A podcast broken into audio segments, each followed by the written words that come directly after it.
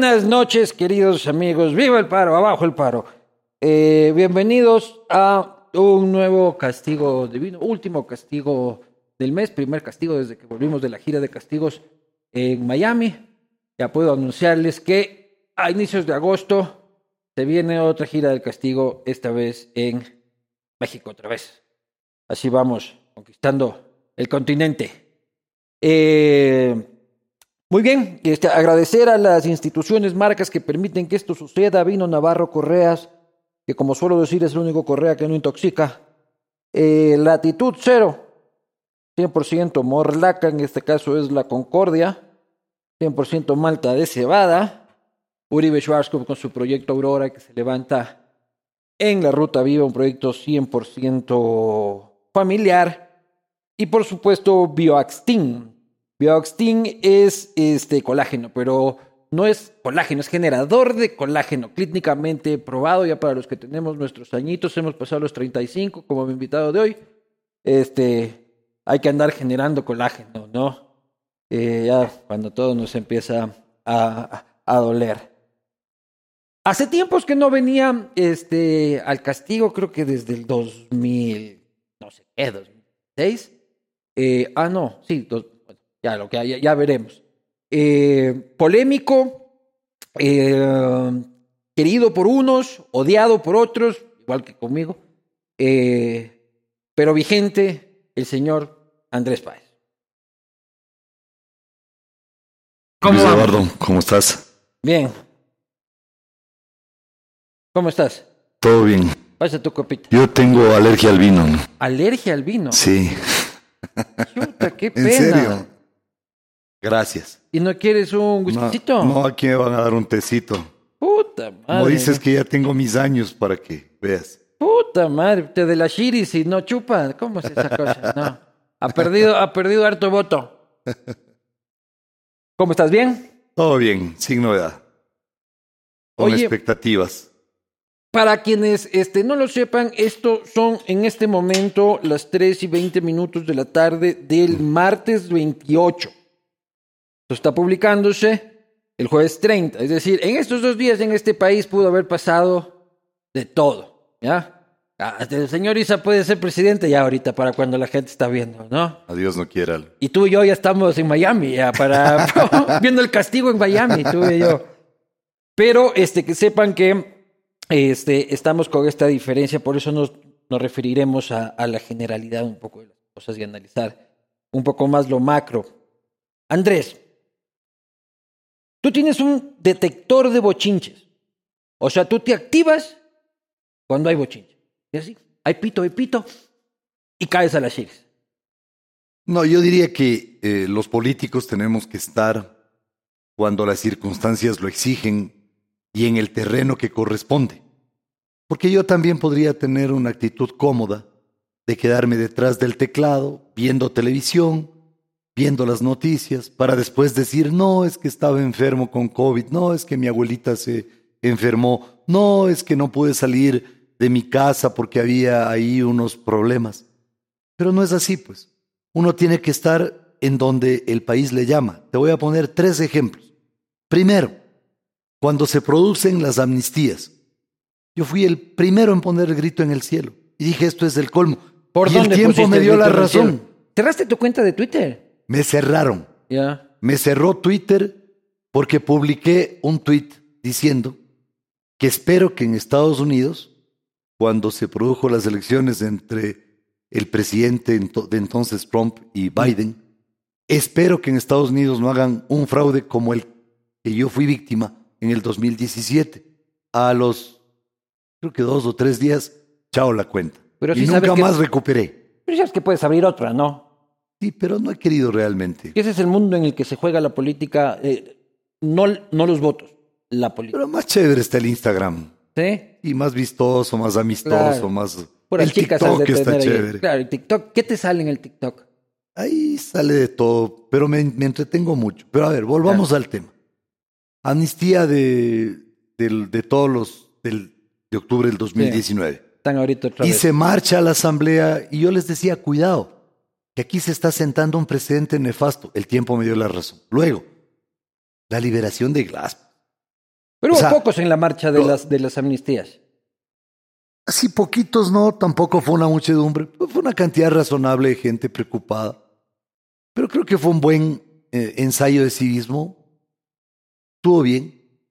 Luego el tema de la liberación de Glass, con caravana incluida. Sale disque enfermito, con terno de marca, con implante capilar, con arete, caminando a paso de vencedores. Con Bioaxtin a la avena. Subiéndose en las tarimas, tomando trago, cantando con mariachis. ¿Qué es esta pendejada? ¿Cómo es que estaba enfermo, alucinando? Está como el COVID del presidente, dices tú. Ese es un problema de comunicación. Estaba con COVID, no, ya no está, está Claro. con carraspera. Pero ¿qué pasó? Amicus curiae para que regrese a la cárcel y lo logramos. Y ahora esto, yo fui el primero, cuando recién ISA convoca al paro. Yo digo, no vamos a permitir que destrocen la ciudad. Y grabo este video un domingo en la tarde, me acuerdo claramente. Y al comienzo, algunos amigos me decían, qué exagerado eres. Y es que no soy exagerado porque yo sabía que esto no es un paro, una protesta, sino un ataque terrorista. Igual que en el año 2019, Sí, pero en diferente proporción. Pero hay gente que te acusa de que te aprovechas de las marchas de los chiles. Que, pucha, Pero estás sí- viendo y ya hay, ya hay 200 personas y, y uno ya sabe, es como que ¿Cómo, Andrés Páez, estás aquí y, y sobre ¿cómo Andrés me voy a aprovechar si soy yo el que convoco? Pues No siempre, no siempre.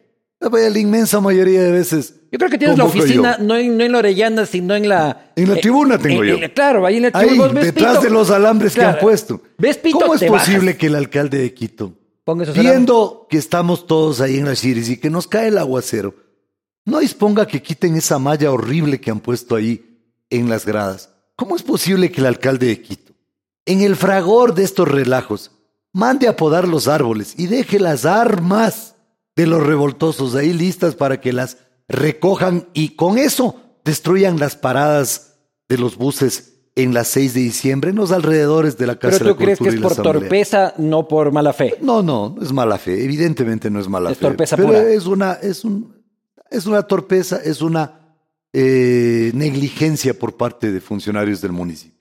Que yo les digo con comedimiento para que entiendan que hay cosas que no se deben hacer bajo determina- determinadas circunstancias Entiendo. nada más. Pero entonces tú dices, yo no me aprovecho de la SHIS.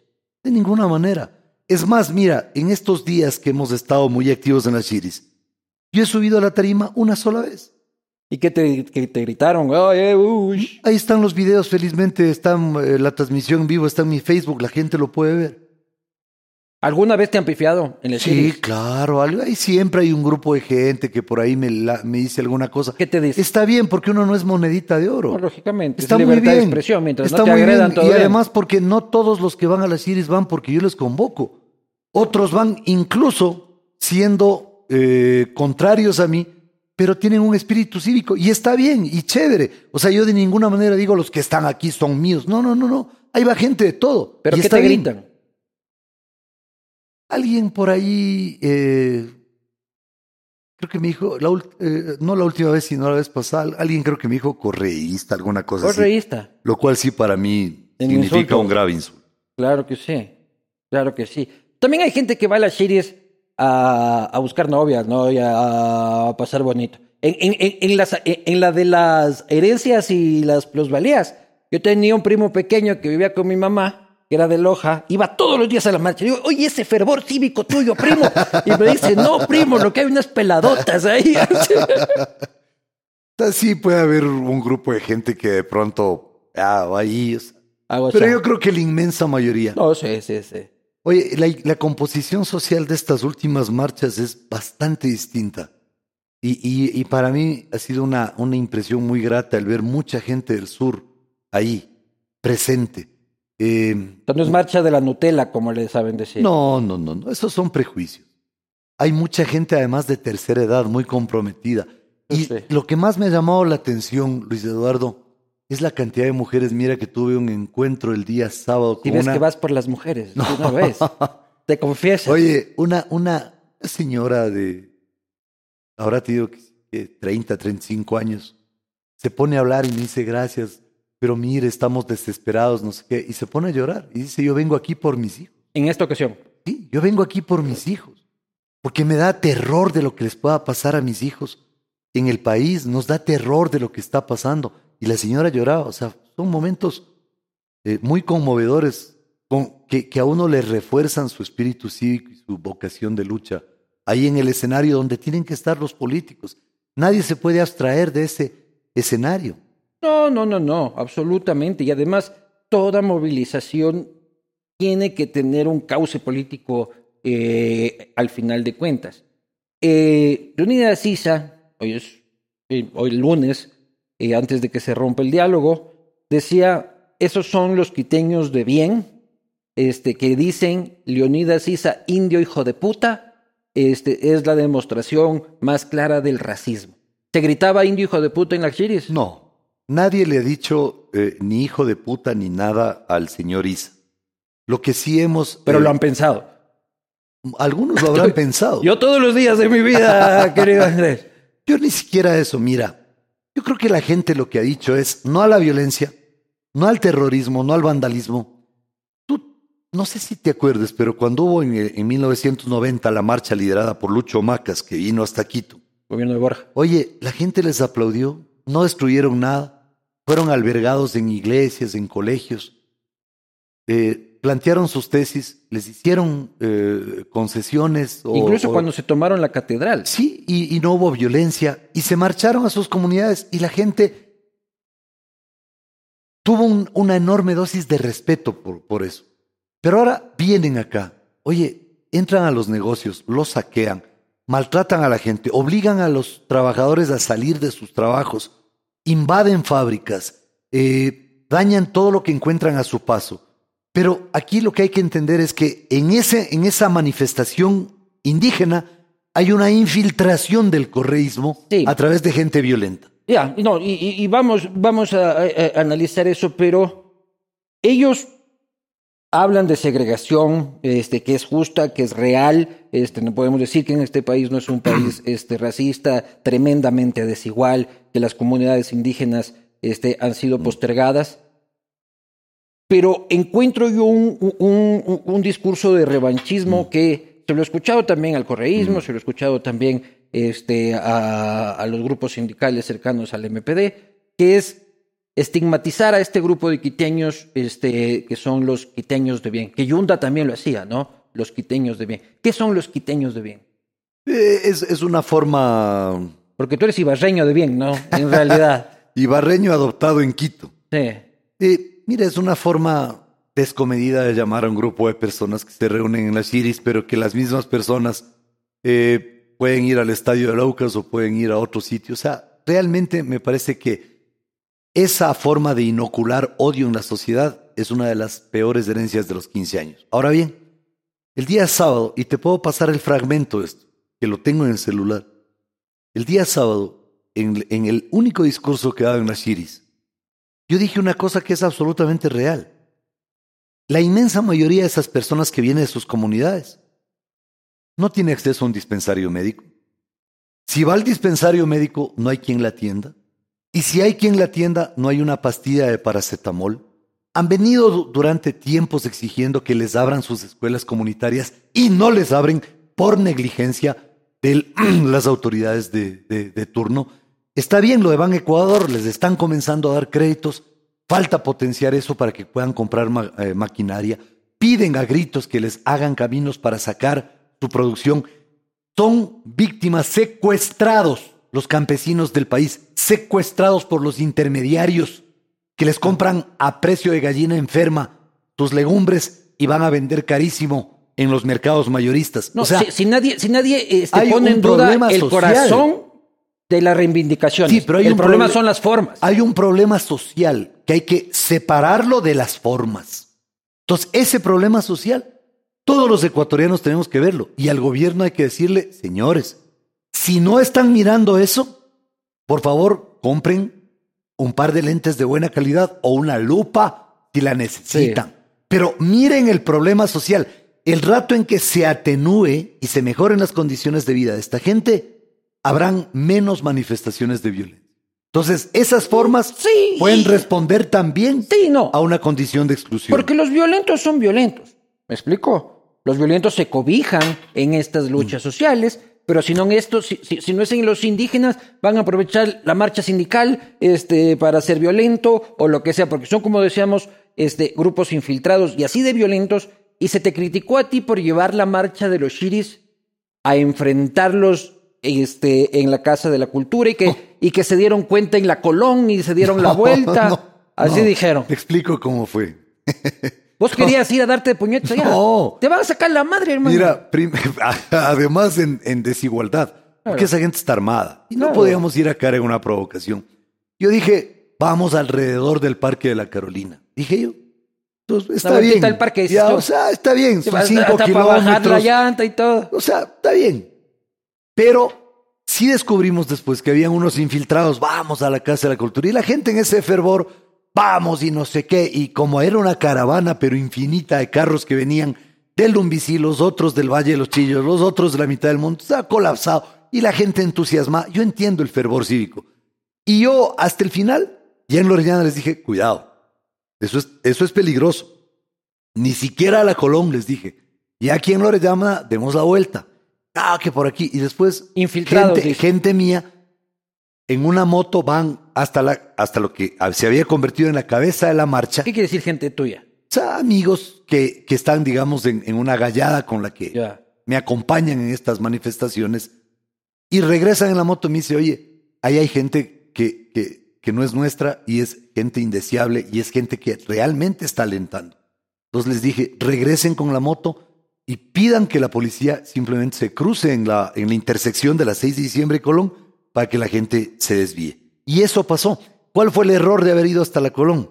Que mucha gente ya, ah, para regresar de la Colón a, la- a la, a la- Ya que la lejos, Carolina, carajo, taxi. ¿Dónde está el Uber? Taxi, Uber. Uber, taxi.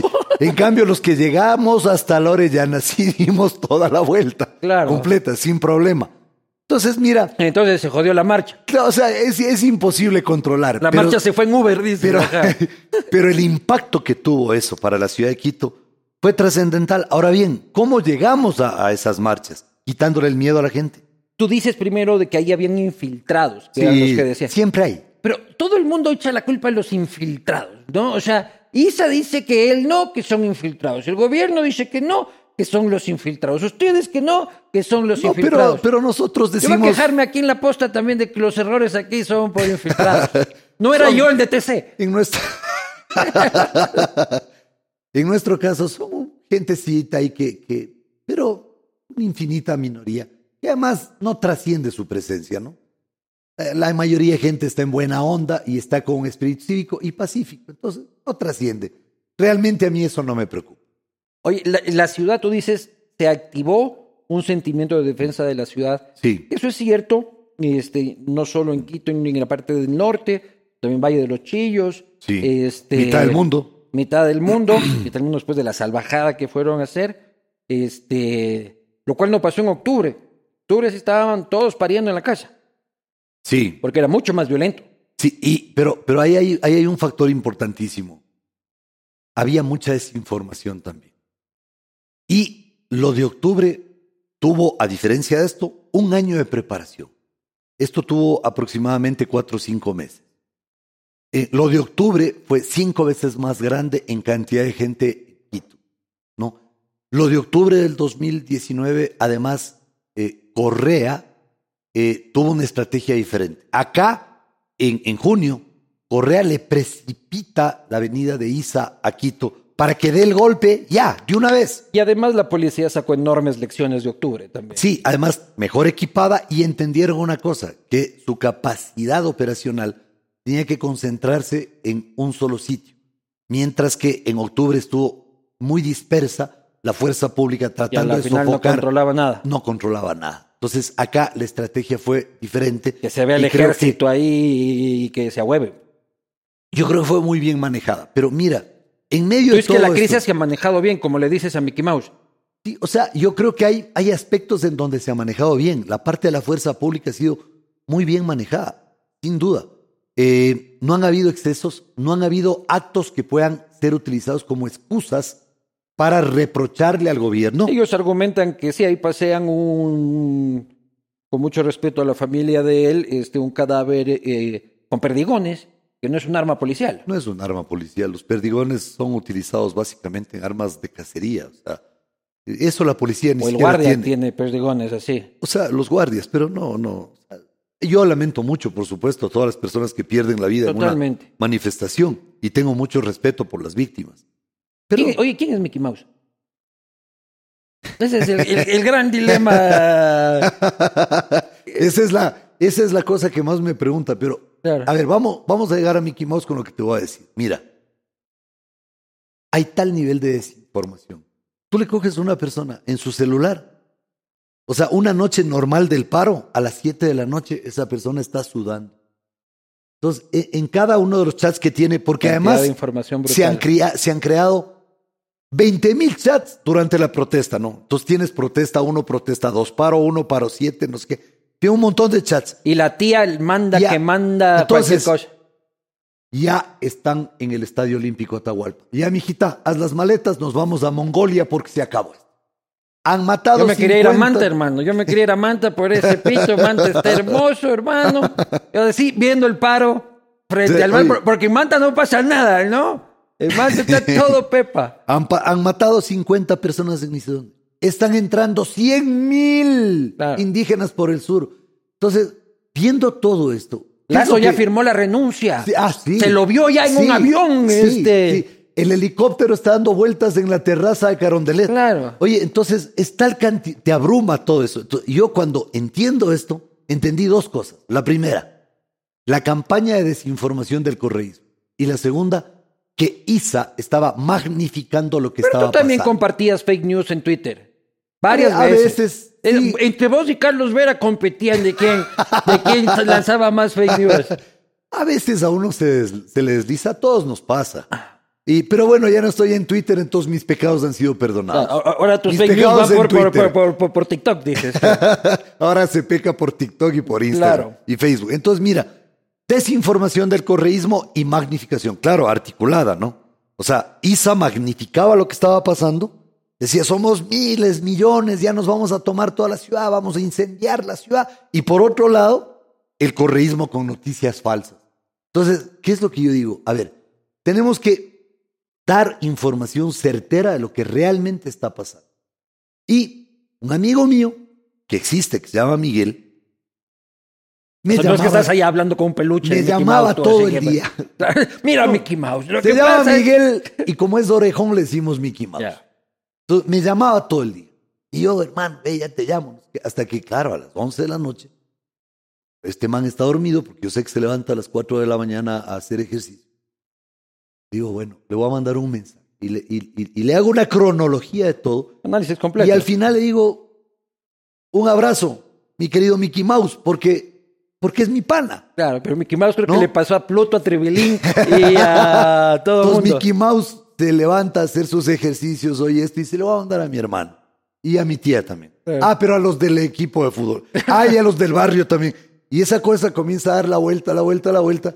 Y me dice, oye hermano, ¿me podrás mandar ahora otro audio de esos? Porque me han llamado y me han dicho que, que, que ese es de información. Ya, ya estoy rentabilizando, dice, ya, ya, ya, ya cobro por análisis. ¿Qué es lo que, qué es lo que genera esto? De que podíamos, de que estábamos en capacidad de decirle a la gente, ¿saben qué? Serénese. No es lo de octubre del 2019, no es que están invadiendo la ciudad, no es que esto se va a destruir. Vamos poco a poco. Avanzaba el diálogo, suave, vamos suave. parecía que el gobierno manejaba la represión este, con acupuntura. Primero O sea, disuasión y luego fue de a poquito avanzando hasta el Día de la Casa de la Cultura Y- y- al- a un acto de represión. Y ahí reprimió y regresó. este, Sí. Y el sábado ya no se reprimió. replegó. Sí. Se replegó por el juicio, por eh, la moción de destitución, pues. Obvio. Porque, porque el gobierno no Eh, hace lo de la Casa de la Cultura, se repliega con su fuerza pública. El, el correísmo ya había activado el el- la No, no, moción yo creo, de, que, de yo creo que la táctica era esa, o sea, era un punch y sale. O sea, una demostración de fuerza, recupero el tal famoso símbolo que les dejé utilizar, este, y regreso. Sí, y, de- y después le- les vuelvo a dar como concesión la Casa de la Cultura. Me Claro. pareció un buen manejo. Pero ya habían 10 gatos pero, allá. pero no te olvides que el gobierno tenía de por medio la moción de, de censura, ¿cierto? Sí. Y esa moción de censura de todas maneras. Danilo, ya votaron por la moción de censura. Justo hoy, ¿no? Ya. La, la moción de, de Estamos censura. aquí hablando y el presidente Sí. ya no es presidente, sí. la moción de censura, de todas maneras, te pone, bueno, que es una moción de destitución, te pone en un escenario distinto, porque no puedes dar motivos para que digan que hay grave conmoción nacional, Claro. ¿no? Entonces, ha- han habido un sinnúmero de factores en los cuales el gobierno ha tenido que jugar como un elefante en una Pero cristalería. ha jugado bien, dices. Yo creo que en muchas cosas ha jugado bien. Quizá Romper el diálogo con Isa. me parece que es lo razonable, porque no puedes estar sentado en una mesa de diálogo y tus pares, o sea, matando soldados nuestros, o sea, no puedes. Eso es inaceptable. Y creo que este es un llamado de atención muy fuerte al movimiento indígena para decir, a ver, señores, si vamos a sentarnos a conversar, que sea en serio. Yo No creo que, por ejemplo, si, si es que Andrés Páez fuese presidente y estaría en este contexto, garrote con todo el mundo, hijo de madre. Vos así, hijo de puta, 200 indígenas desaparecidos, este, León Febres Cordero, un huevón al lado tuyo. No, no te creas. Yo creo que el- el- la persuasión tiene un valor democrático muy importante. Pero llega un momento en donde no te queda otra opción que la medida represiva, porque antes de que se te desborden las, las cosas. Lo de la Casa de la Cultura fue eso. Y creo que todo el país respiró viendo que el gobierno estaba actuando con su fuerza pública, por fin con firmeza, para frenar Pero tú lo tanto meterías preso a Isa. Yo no lo hubiera metido preso. Yo personalmente no lo hubiera metido preso. Porque yo creo que el apresamiento de, visto? De ISA lo que provocó es que se unifiquen los sectores que eran eh, eh, eh, que, que no estaban en consenso con ISA, que eran contrarios a ISA internamente en la CONAIE y que después del apresamiento de él, por presión de las comunidades, tuvieron que Claro. unificarse. Entonces, yo creo que fue estratégicamente una jugada equivocada. Pero la segunda jugada fue más equivocada, porque cuando le sustituyen las medidas, lo que debían haber hecho es que le pongan detención domiciliaria. Entonces ahí tenías ahí. Eso no está en manos del gobierno. Claro. Pero mira, el gobierno podría haber sugerido una medida de esa naturaleza. Y él operando desde casa, dices tú, ya no es lo O mismo. sea, obviamente.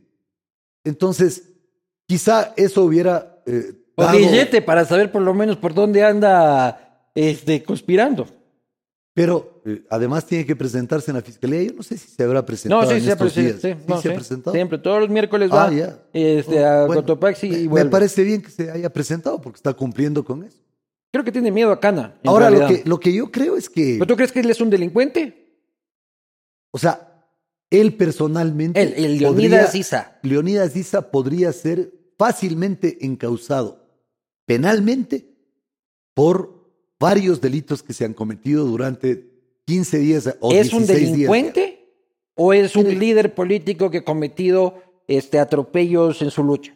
Yo diría que es un líder indígena infiltrado por el mariateísmo, convencido de tesis de extrema eh, izquierda que se reflejan en su libro Estallido, que por cierto no parece escrito por él, pero que es... ¿Por qué si un- nunca le has leído nada antes? Porque dudas que un indígena No, pueda escribir un libro. No, no, no, no de ninguna manera, sino que porque yo aparte de abogado soy sociólogo.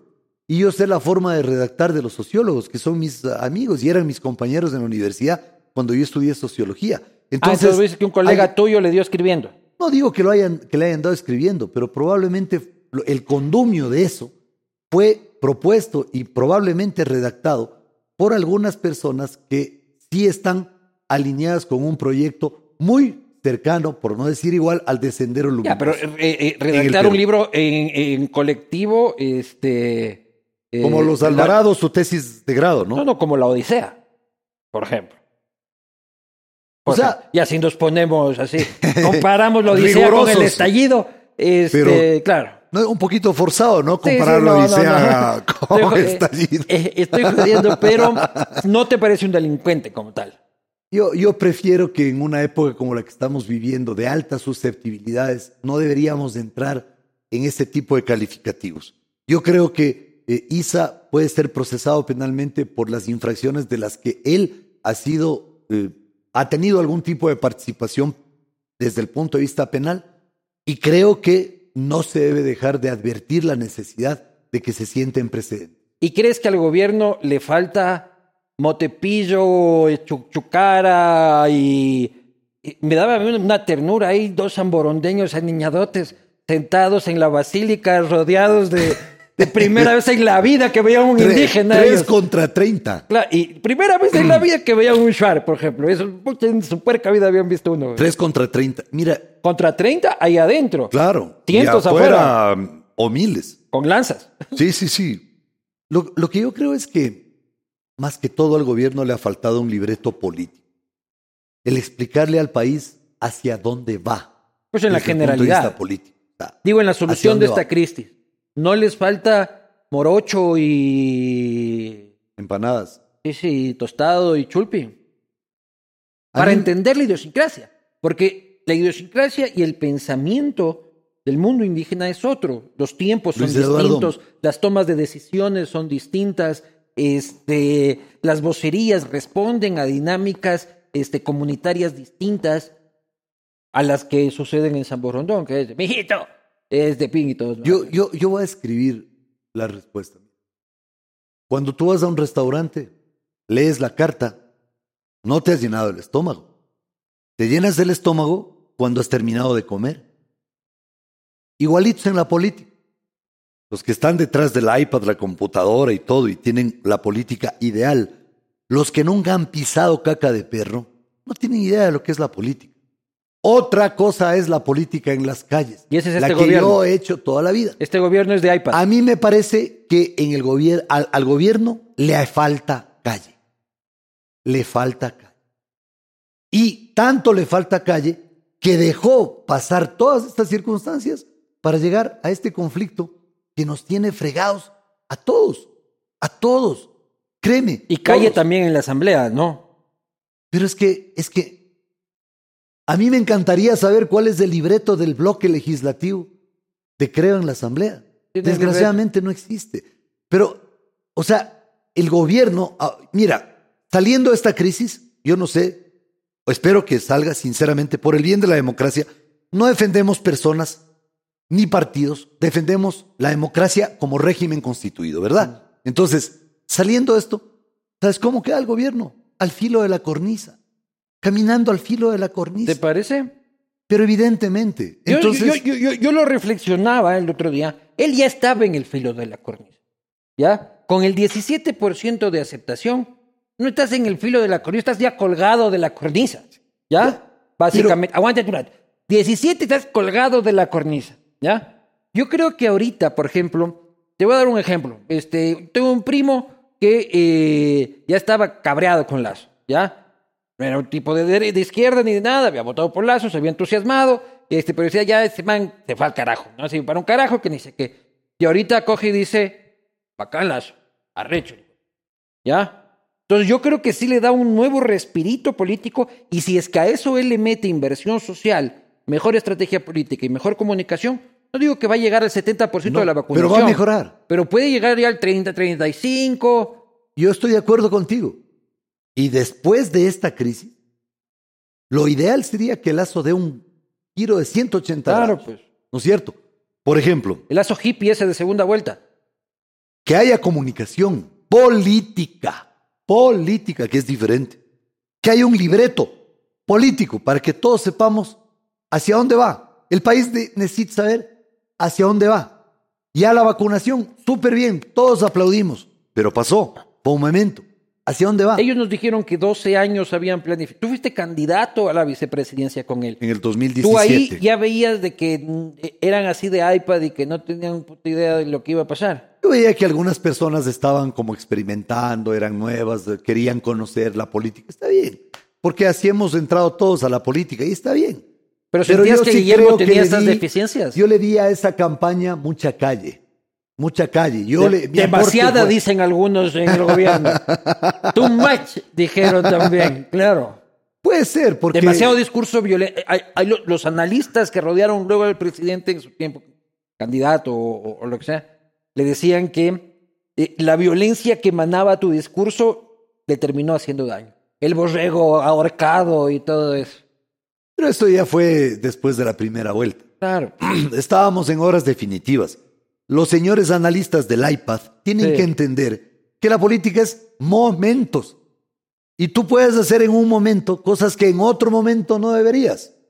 Yo hice las cosas en el momento apropiado. ¿Cuál es la diferencia? Primera vuelta en el 2017 con Guillermo tuvimos 29%.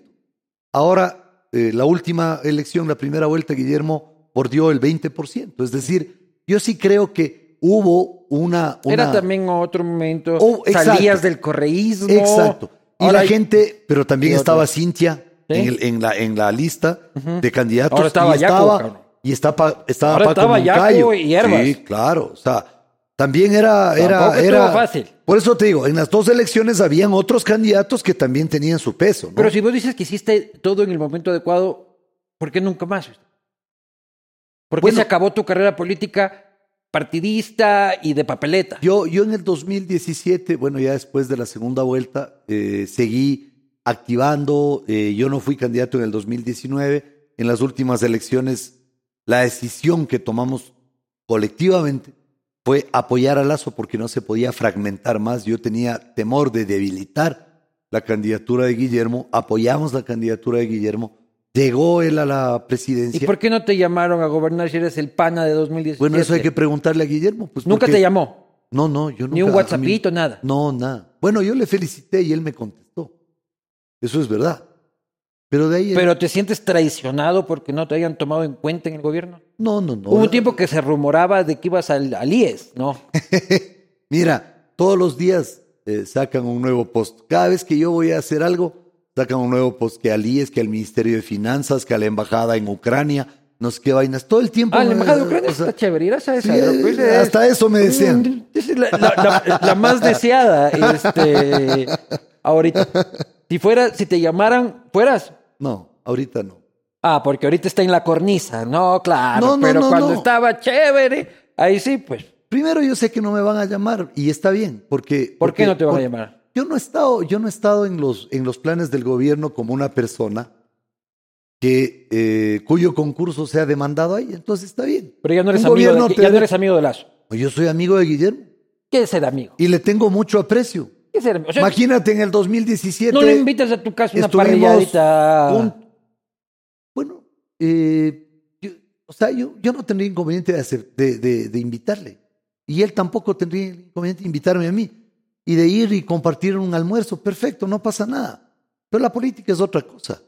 En, la, en el 2017 estuvimos ocho meses eh, en contacto permanente, en la campaña, en momentos difíciles y todo. Hicimos una amistad.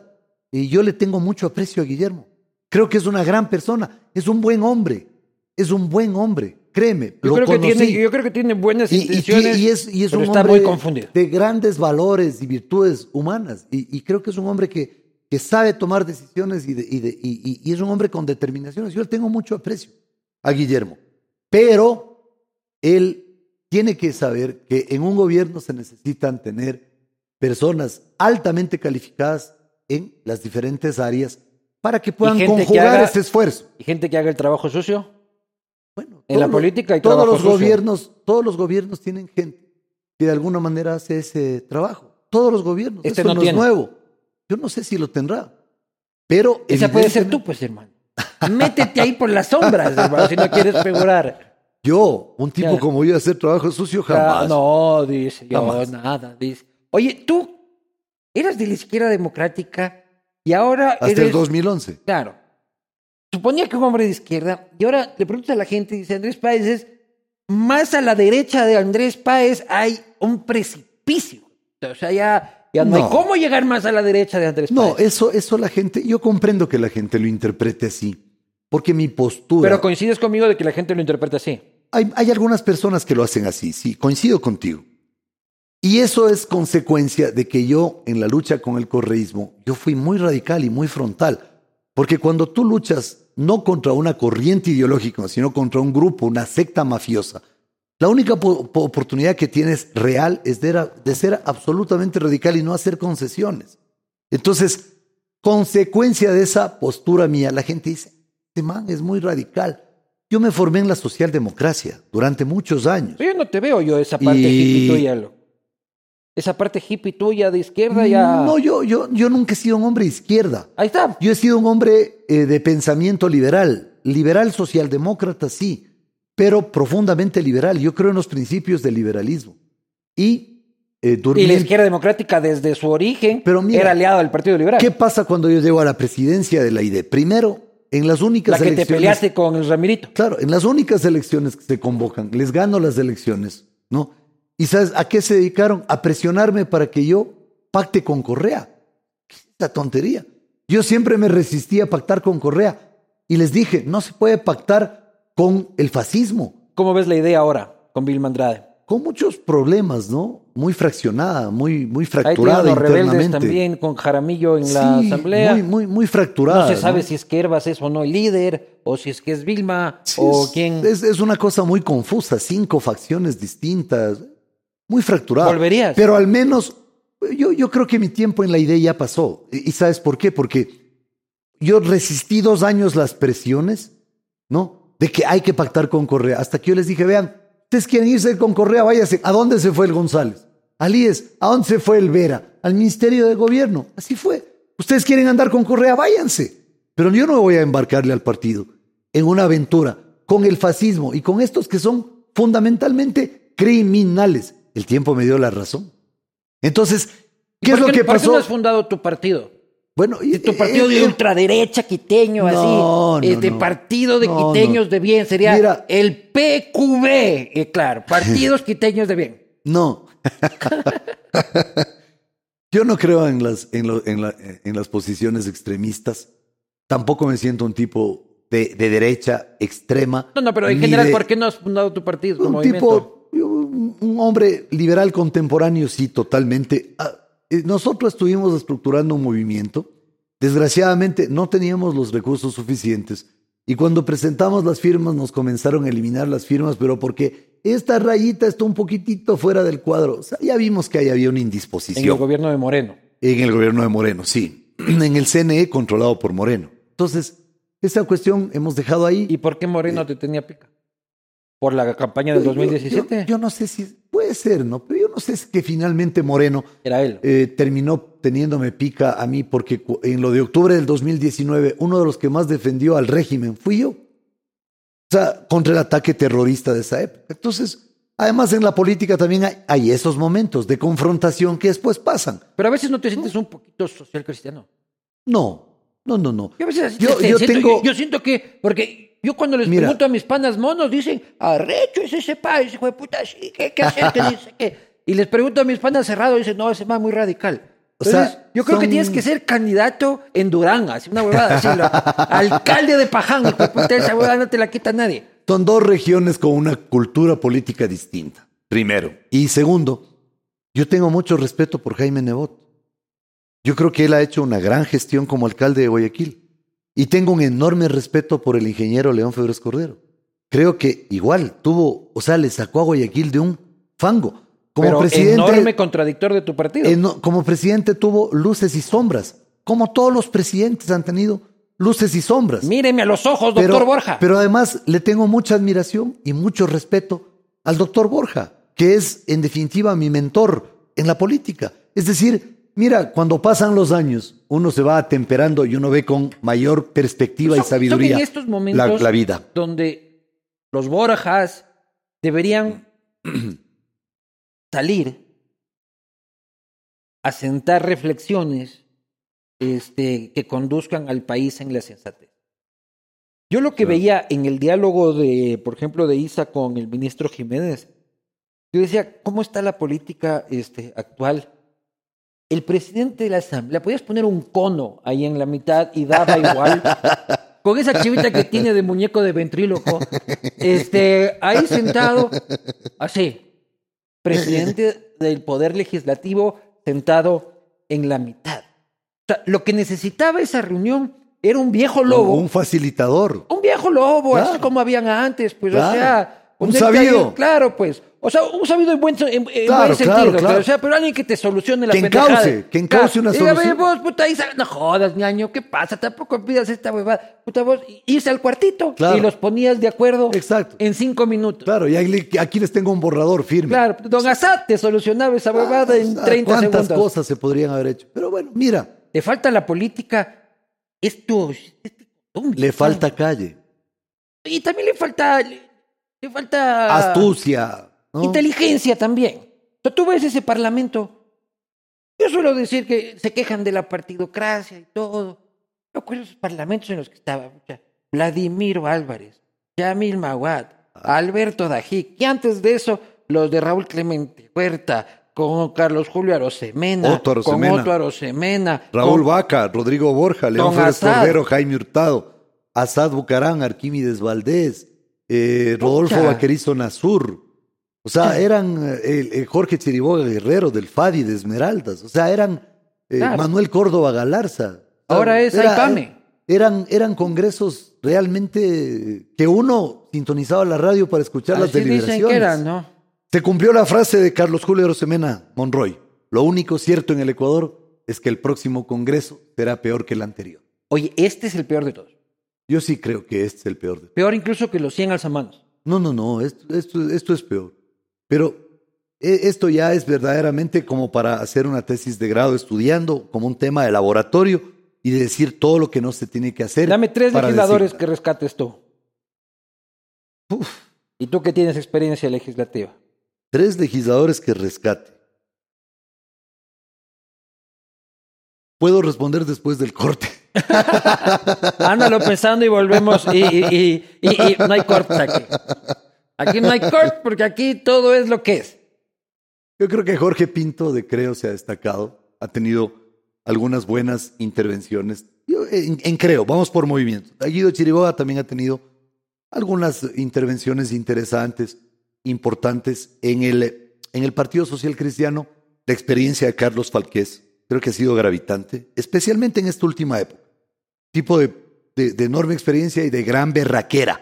Yo le admiro mucho a, a- a Carlos eh, Falqués. Creo que tenido una, una muy buena eh, presencia. De Busquen el castigo eh, de Carlos Falqués es bocato di cardinal.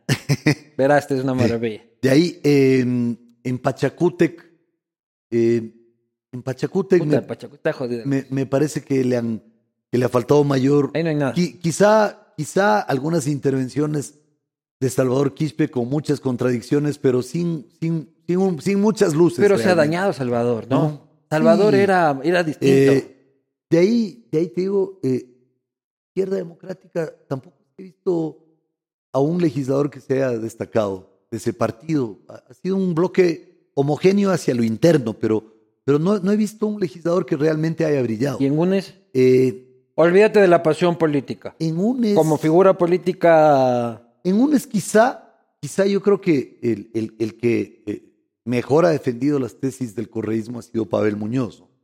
Que es un hombre con una formación que hay que reconocerle. O sea, yo creo que Pavel ha sido quizá el más destacado desde el punto de vista académico de- de- del movimiento. Oye. ¿qué opinas del rol ahora del... Tú fuiste compañero de Lourdes Iván. Sí, claro. Eh, nos sentábamos eh, al lado en el Congreso del año 2009, del 2009 al 2013. Eh, ella se En el que estaba Galo Lara. al lado mío, exacto.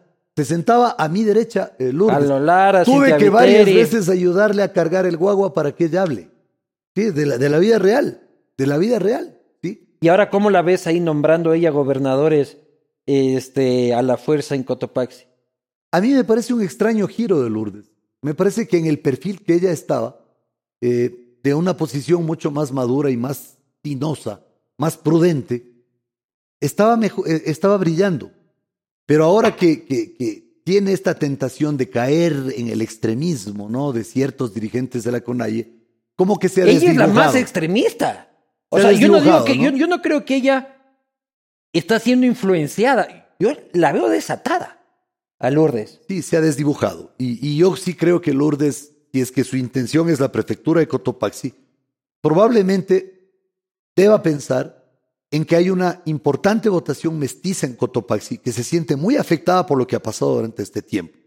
Y sí debería meditar, meditar más a fondo eso si es que piensa ser candidata a prefecta de Cotopaxi, como entiendo que ella en algún momento ha expresado un interés. Andrés, ¿por qué te has peleado con todos tus amigos? Este, Yo no me he peleado. Amigos públicos. Este, ¿Con te peleaste con Pedro Freire. No, no, he peleado con Pedro Freire. ¿Qué opinas de Pedro Freire?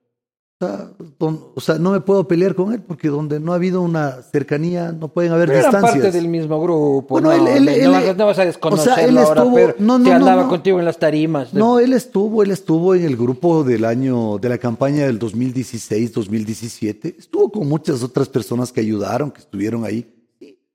Y yo le conocí a Pedro en, la, en, la, en, en Derecho, en la Facultad de, de Derecho, cuando éramos casi contemporáneos. Y después de eso, después de terminar, después de que yo me gradué, yo no le volví a ver a él sino hasta el año 2015 en las eh, manifestaciones, es decir, no le había visto más de 20 años. Y yo, a, la gente que me pregunta, yo le digo con toda franqueza, no hay distancias donde no han habido cercanías. ¿Pero qué opinas de él Nos como conocemos. político? No le he visto todavía realmente en un rol como político. Probablemente lo en veremos campaña estuvo, ¿no? Eh, lo que pasa es que en esa campaña del año 2021 yo estaba enfocado en eh, la campaña de Guillermo Lazo. Entonces yo no, yo no tenía realmente tiempo para ser un observador de lo que estaba pasando fuera, porque la campaña en Pichincha era una, una campaña muy difícil, sobre todo porque digamos que había mucho codazo entre los actores de la campaña en la primera vuelta. Entonces tú querías hacer algo y por ahí, ¡pum!, te echaban un codazo. Y el otro quería hacer algo y ¡pum!, le echaban un codazo. O sea, en una actitud que no era constructiva de algunas personas. Entonces, en esa refriega, uno como que tiene que enfocarse en hacer ciertas cosas, ¿no? Tu pana Fernando Valda. Tampoco es pana, dices. O sea, él estuvo apoyando la candidatura del binomio Lazo Páez en el 2016-2017. Luego, un día eh, asomó con una, impulsando tras bastidores una denuncia en mi contra. Esa denuncia, el fiscal ya. Ah, la del trole. La, sí, claro. La desestimó el, el fiscal. Eh, Pero, nunca. antes, pero antes eran panas.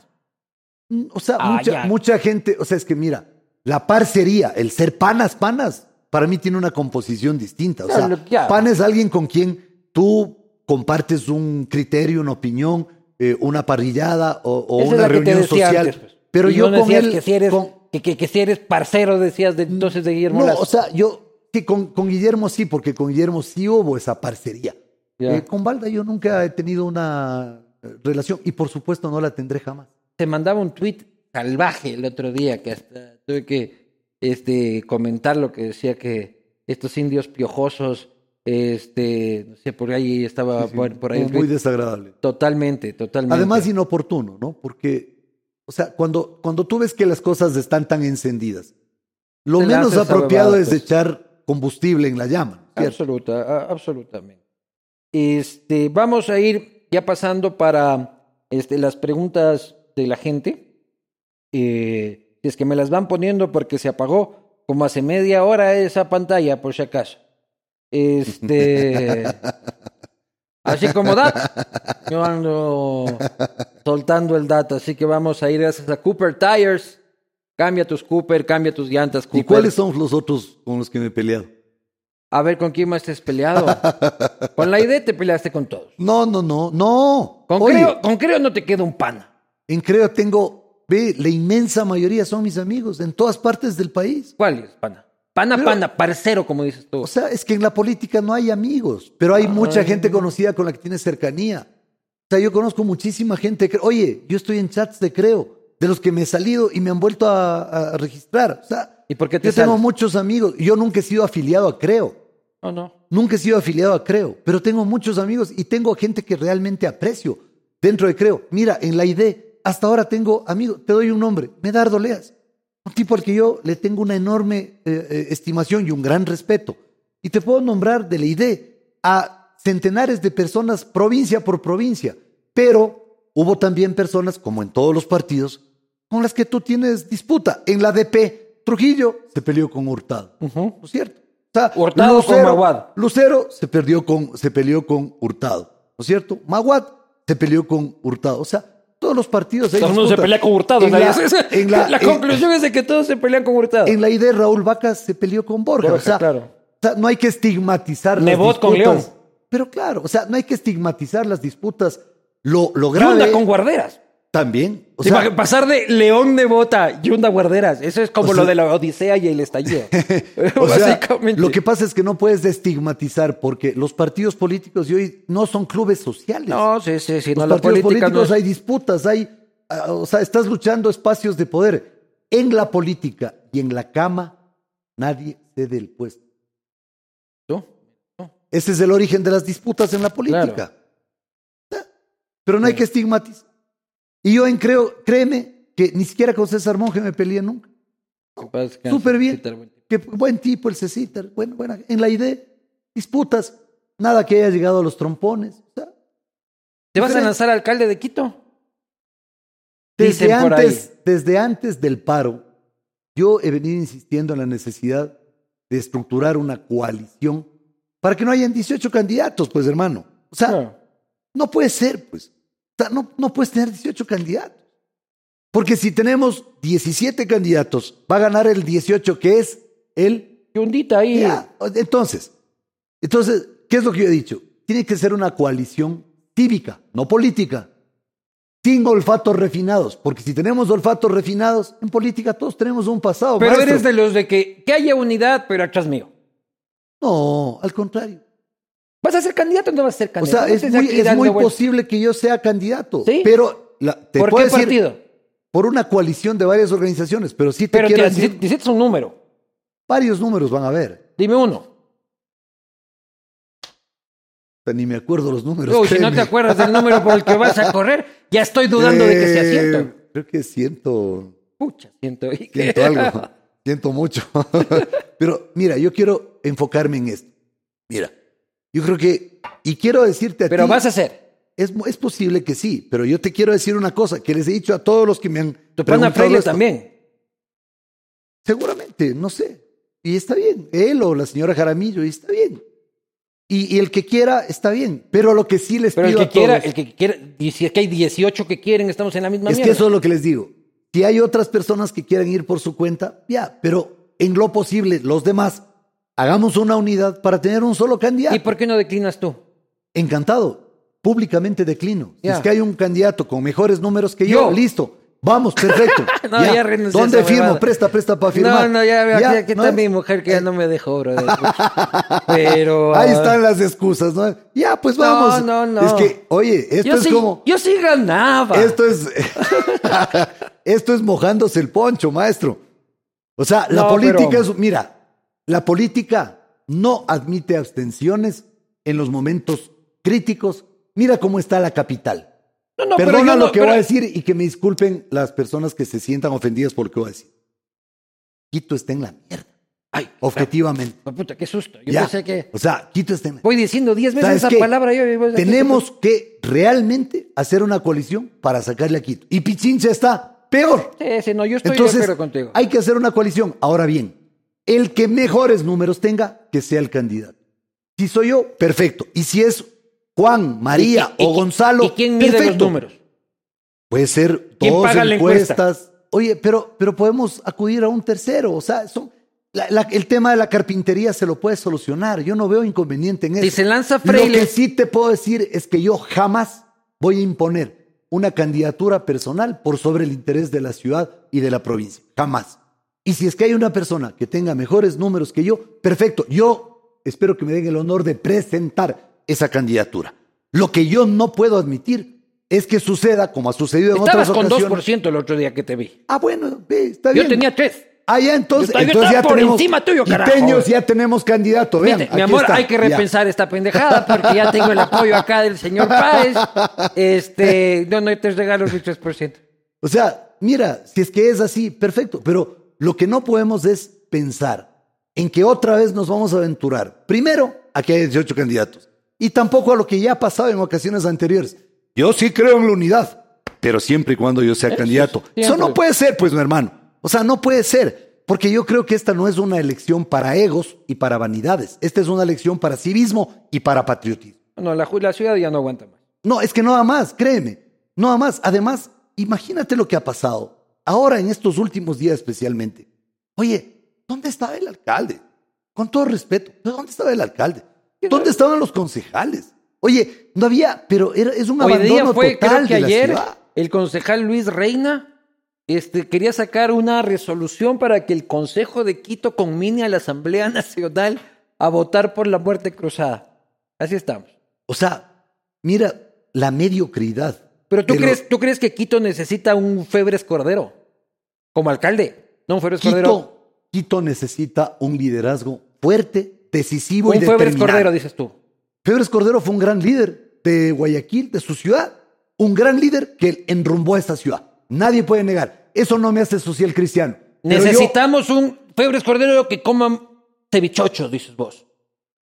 Perfecto, puede ser, si es que eso es lo descriptivo. Pero que Quito necesita un líder. Mira, un líder puede contratar 20 gerentes de primer nivel para hacer una gran administración. Pero nunca se puede contratar un líder, porque los líderes no se contratan. Los líderes se hacen. Y los egos no generan líderes. El liderazgo se hace a través de fe, de compromiso y de testimonio. Y la fe, el compromiso y el testimonio solamente pueden darse en las calles, porque la historia de los pueblos se construye en las calles. Eso dicen, hermano, pero la historia de los pueblos no, ahora no. se construye en TikTok, hermano. ¿No ves cómo, hermano. no. ¿no ves cómo ganó el presidente de Chile? ¿Cómo llegó Hernández a la segunda vuelta? Como este Herbas llegó al cuarto puesto. Bueno, pero sabes La lucha popular se desarrolla en TikTok.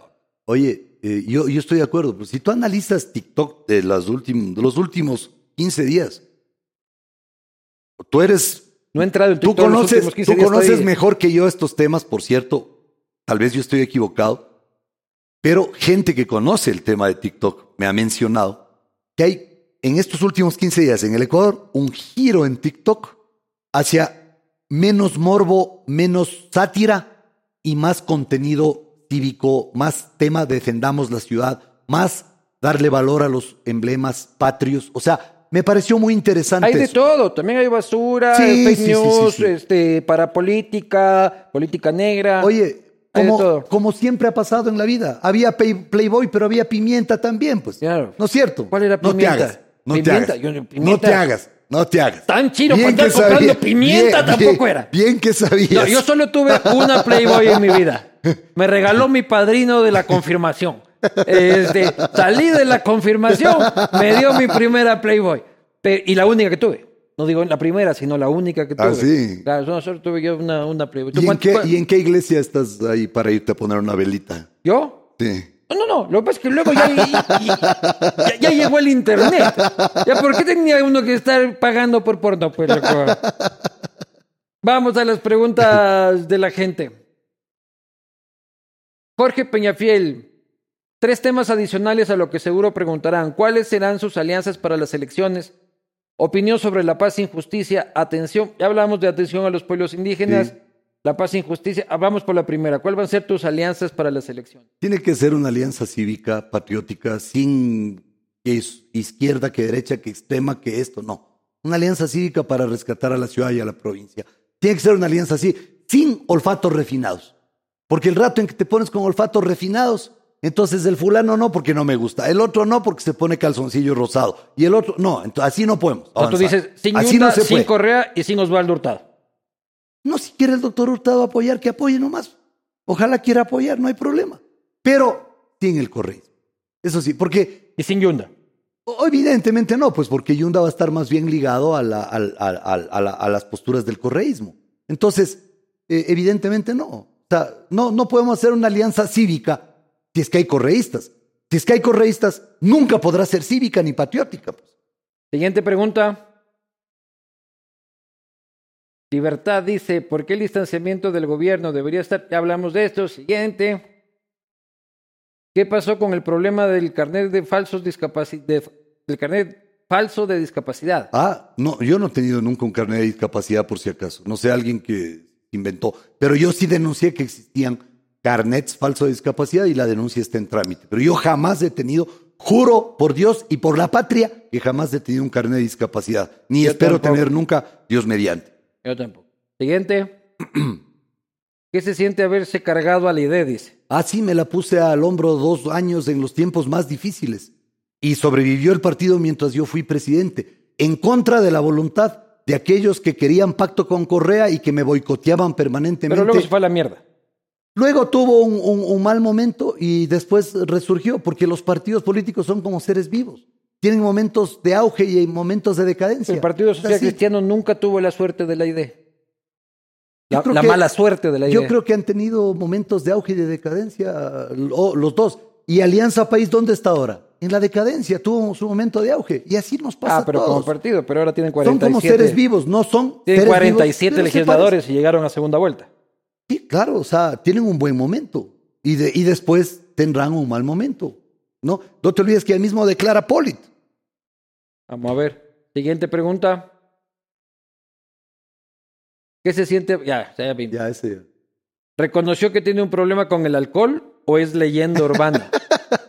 ¿Eso es contra mí o con Zapata? Salud. Salud. Oye, ¿es cierto que te decían borracho? Mira, eh, como no me podían acusar de ladrón, me acusaron de que bebo. Yo soy deportista, corro cinco kilómetros al día. Hay mucha gente que sabe dónde corro. Entonces, Yo corro, corro 12. en serio, Sí. cada, cada dos años. Claro, no, yo no corro nada. Mira, primera leyenda urbana, jamás han podido comprobar ni por asomo eso. Segundo, el tema de que yo quería incendiar Quito. Falso. Quienes incendiaron Quito han sido Correa e Isa. Tercero, que me han depositado un millón de dólares en la cuenta. ¿Quién? Eso alguien me depositó, dicen. Eso fue un invento de Cayambe, uno que era asambleísta El del- que murió. de- del correísmo, el que falleció. Me acusó de eso. ¿Por qué no fueron a la fiscalía y me denunciaron? Y los que publican en Twitter de que a mí me han depositado, vayan a la fiscalía y me avisan. A través de tu Twitter me dicen tal día, a tal hora, nos vemos en la fiscalía. Yo voy y me presento ante el fiscal. Señor fiscal, aquí estoy. Aquí está. Renuncia al sigilo bancario. Examinen dónde está. Mira, ¿tú crees que si yo tenía 10 dólares de más en mi cuenta, no me hubieran metido preso estos? ¿Y de qué vives, Si eran Andrés? juez, yo, yo soy, yo tengo dos profesiones. Abogado Yo soy laboral. abogado, laboralista, y soy eh, Laboralista, sociólogo. ¿sabes tener ese último pito que tuvimos aquí? Sácale una consulta gratecha. Eh, bueno, a 40 te puedo dejar A la 40, consulta. a 40. Mira, centavos y, y- y nos podemos a pelear por cinco centavos aquí como Isa, verás. soy sociólogo Sí. y además soy docente. Entonces, eh, tengo, Puta. gracias a Dios, de qué vivir. Y, por cierto... Pero tienes un pisazo Oye, de, de- de- de- en todo un edificio. Bueno, de- y- oficina. Y, tengo una, norma, una enorme deuda en el Prodobanco que puedo Ah, sí. mostrar los, los papeles, porque además somos cinco propietarios. Del piso. Claro, es Tú, en copropiedad. Balda. y No, este- ¿qué, qué pasó? Balda y asociados, porque también se puso un estudio jurídico. Entonces, mira, todos esos mitos son crea Ah, y el famoso audio, que no es sino un montaje que hicieron en el 2016 ¿Cuál- en la campaña. audio? Un audio que anda rodando en redes ahí diciendo que yo le pido a no sé quién. Mira, ¿sabes cuánto se gastaron en, en- en- en- persecución eh, informática contra mí? 870 mil dólares. ¿Sabes quién tiene los papeles de eso? Yo.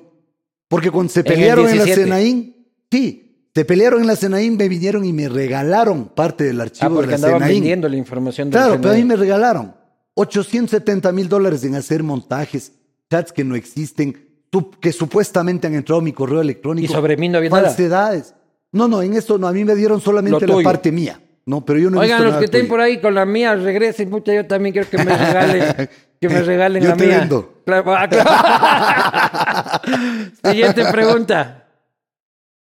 Ya hablamos de Mickey Mouse, siguiente. ¿Qué opinas de la impavidez de la que hablamos Ya también? hablamos. Siguiente. ¿Qué opina del vicepresidente Borrero? No lo conozco en persona, no. Eh, Me parece que la he visto una sola vez en las manifestaciones del año 2017 en la frente al CNE. Eh, nunca he tratado con él, nunca he interactuado con él, pero tengo una buena impresión. Sé que es un médico correcto, un hombre honorable y, y sé que es un hombre bien intencionado, pero yo personalmente no lo conozco realmente, pero tengo una buena impresión de él. Tengo la oportunidad de conocerlo solo dos veces, este, dos castigos. Este, buen tipo, Buen tipo, sí, tengo una buena impresión de él. un médico. Es un médico, está. Este, pero Y dicen que es un muy buen médico, te comento. Varias personas me Fue lo han un muy mencionado. buen médico, o sea, cuando, pe- cuando ejercía. Cuando estaba ejerciendo. Y administró eh, un El hospital. hospitalote de Quito, Sí, ¿no? así. Que no le decimos aquí porque ha pagado. Ah, ya, ya, ya. Bueno. Que si usted fuera dueño de ese hospitalote, aquí entrar un banner este, diciendo el mejor hospital de Quito, pero no vamos a decir. Este, siguiente pregunta. ¿Hay algo en la política de lo que se arrepienta? de, Uh. de haber, de, de que en ocasiones eh, me he rodeado de gente indeseable que no le volvería a llamar. ¿Quién? Dime un indeseable, el más indeseable de los indeseables. ¿Para, para qué entrar? No, dame. Vamos a dejar aquí con la curiosidad. Tal vez Ramiro González. Ya. Pero no te rodeaste, eh, competiste con él. No, no, pero, pero había un- un- una vinculación en la idea, o sea. Y de Fuiste, ahí, fui- fuiste pana, fuiste parcero, como dices vos. parcero no, pero teníamos, éramos, hasta- vivíamos hasta muy cerca en ese entonces, pero es una persona con la que no volvería a tener ningún tipo de contacto. Por Ya, pero ejemplo, ¿por, qué, él- por qué ahorita Ramiro González nadie quiere tener un contacto con él? Pero González está prófugo. Pues está chimbo esa respuesta. un indeseable que esté vigente. no, no, pero es que ninguno está vigente. ¿Para qué va a decir Juanito Pérez? De pronto ni, ni existe. De pronto es binomio tuyo en la prefectura. dices. Siguiente pregunta. ¿Por qué insiste tanto Páez en figuretear en lo político si nadie lo quiere? Bueno, La eso- del páramo Queloque, Quilutay, Quilutay. seguro. Son Te- seguramente trolls, ¿no? Está bien, pero está bien que piensen eso, está bien. Está bien. Siguiente. ¿Por qué partido de los muchos que ha cursado va a participar en las elecciones? A Ni ver, siquiera se acuerda eh, el número del partido sido- en el que va a cursar. He sido afiliado solo a la izquierda democrática eh, durante, creo que estuve veintitantos años de afiliado y nunca he sido afiliado a Creo. La última vez que estuve afiliado a un partido fue en el año 2011, cuando ya se cerró el registro de organizaciones electorales y no he vuelto a afiliarme a ningún partido. Soy, eh, digamos, no tengo partido, lo cual no significa que no sea político. No tengo partido nada más. Andrés, ¿juras que no eres un Bolsonaro este, que quiere andar colgando a los indios de No. las greñas? En lo más mínimo, en lo más mínimo.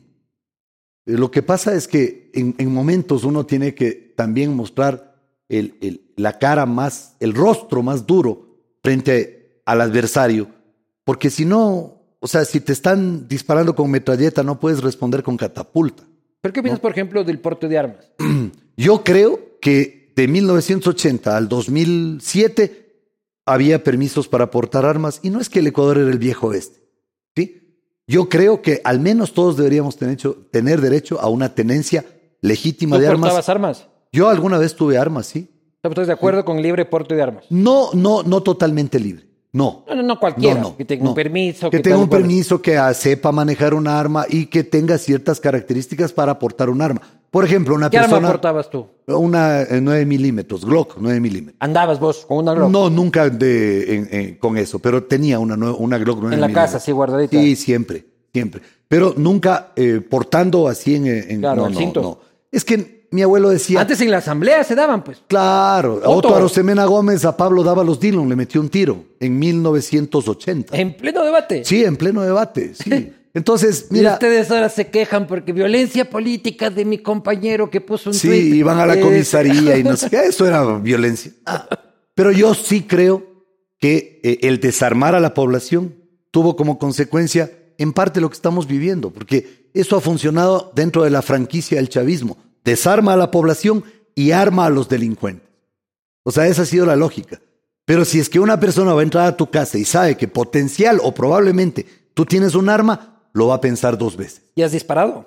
Sí, sí he disparado, no a, ¿A una personas. persona? No, no, no, no. He Disparado en polígonos, en polígonos. Ya, he disparado. Porque se, se aprendí a disparar. Eh, aprendí en polígono a disparar y ahí he disparado. A una persona jamás. Jamás. No, no, no, eso, eso ni siquiera. Yo, yo que soy un hombre cristiano y católico, espero que nunca tenga que llegar a una situación de esa naturaleza y que Dios también me proteja para que nunca me suceda a mí. Muy bien, señoras y señores.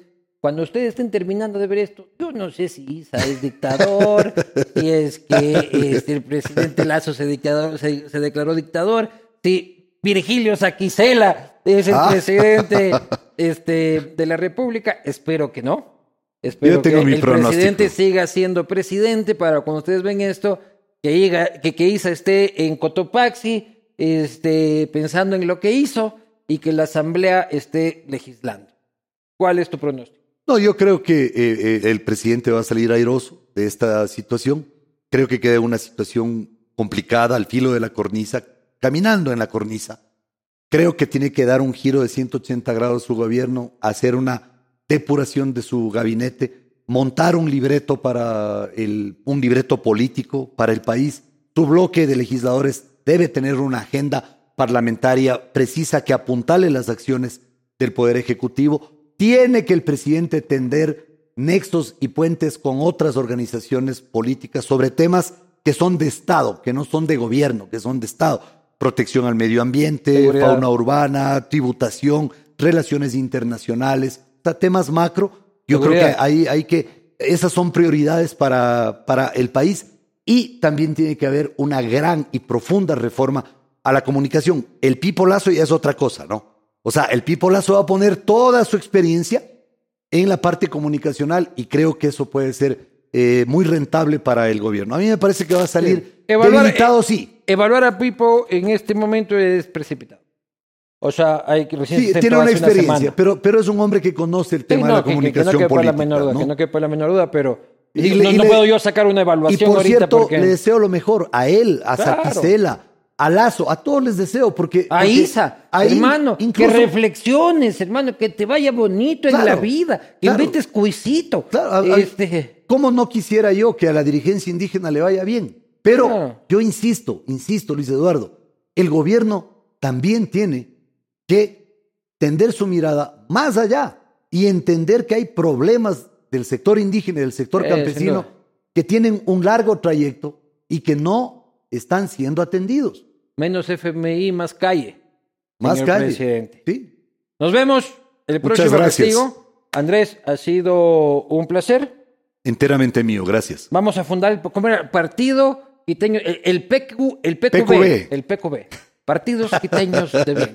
Yo me nombro secretario de General. general. Me- no, tesorero, tesorero, tesorero. No, no, no, no, para tesorero te hay que ver un correísta. Ah, no, llamamos a Ramirito. Ramirito se regresa. Nos vemos la próxima.